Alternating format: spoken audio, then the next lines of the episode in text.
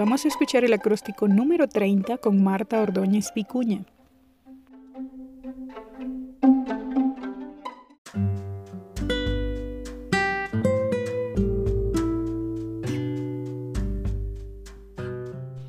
Eternidad. Elige la eternidad de Dios y no del ego el tiempo. Todo lo que consideras valioso, en tu mente lo guardas. Entrega lo que no corresponda y hacer en tu templo. Rechaza interpretaciones de muerte con las que el ego te engaña.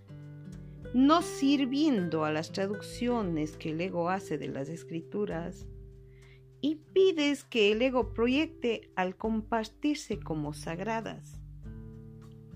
Despeja tu corazón con el amor infinito que cura, abrazando la confianza con fe y tolerancia en tu hermano. Dando crédito al pecado generas que el ego sobreviva de tu mano.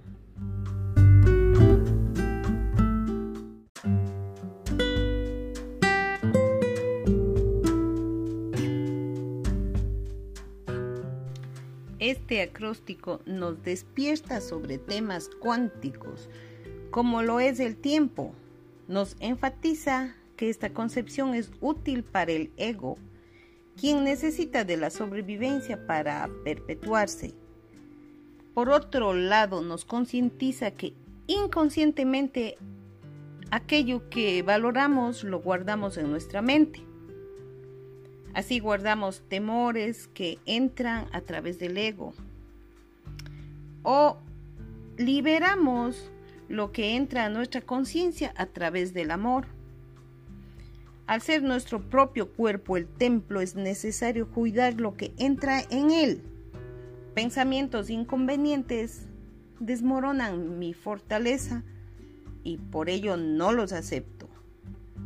Las mismas escrituras sagradas de las religiones del mundo, al pasar por el filtro del ego de sus pastores o gurús, proyectaron innumerables interpretaciones equivocadas que solo sirvieron para que reine el miedo, es decir, sirvieron al ego.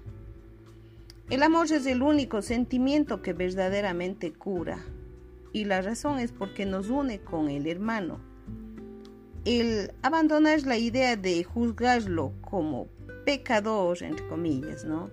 Hace que nuestra percepción sea la correcta.